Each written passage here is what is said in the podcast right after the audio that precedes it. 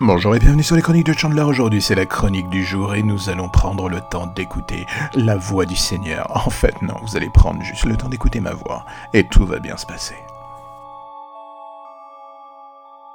Depuis quelques jours, j'écoute un podcast qui se nomme Une heure avant la rupture, un podcast animé par un ancien couple, Magali Bertin et Seb Melia. Cela se nomme Une heure avant la rupture et l'on y retrouve ce couple qui, une fois par semaine, se retrouvait face cam pour parler d'eux et faire le point sur ce qui ne va pas dans leur couple et tout ce qui va autour. En fait, un joyeux bordel. Je vais faire gros, il y a un spoiler qui tombe et vous dire qu'en fait, j'ai commencé par le dernier épisode qui se nomme en fait Une heure après la rupture. Tout est dans le titre, le reste coule de source. Et moi qui suis fan des comédies romantiques, je me dis que d'un certain point de vue, ce podcast est sûrement une des comédies romantiques les plus réalistes qui soit si on prend la chose à l'envers, de la rupture jusqu'au simili-bonheur. En remontant les étapes, on commence par la fin. On ne cherche plus le happy ending. On s'attarde sur les failles, ces petits détails du quotidien, les warnings, les comportements, les petites phrases, ces trucs que l'on a dit, que l'on a fait. On se dit que dans le fond, la démarche peut avoir un côté voyeuriste. Mais il faut reconnaître que l'aspect véridique de la chose finit par fasciner et emporter le public. En l'occurrence, ma petite personne. Et du coup, on se demande si dans la même situation, on aurait fait exactement la même chose ou pas du tout. Sam Melia le dit bien dans le dernier épisode, faire un podcast pour sauver son couple, ça ne marche pas du tout. Et on se dit que c'est normal, faut être courageux dans un camp comme dans l'autre pour mettre ses problèmes sur la place publique. Essayer de faire une thérapie ouverte qui peut résonner dans l'existence des auditeurs ou spectateurs,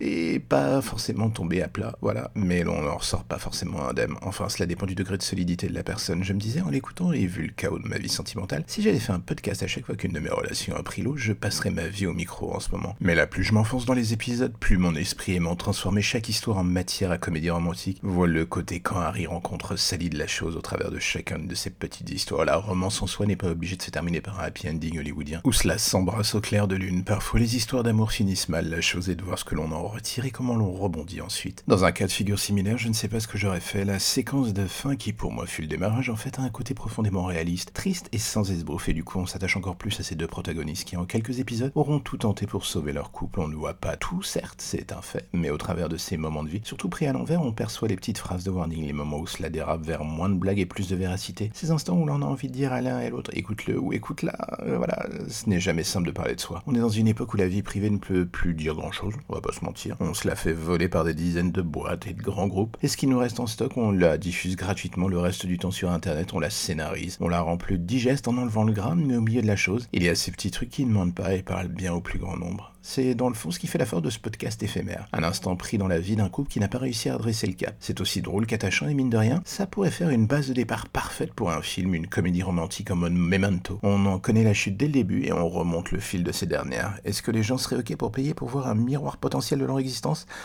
Peut-être. Moi, cela me plaît en tout cas à l'audio. Sur le grand écran, je lui donnerai aussi volontiers sa chance. Cela se nomme Une heure avant la rupture. C'est toujours dispo sur YouTube et les plateformes de podcast. Et si vous avez l'occasion d'écouter, allez-y. C'est quand même relativement instructif et plutôt cool. Et voire même très drôle par moments.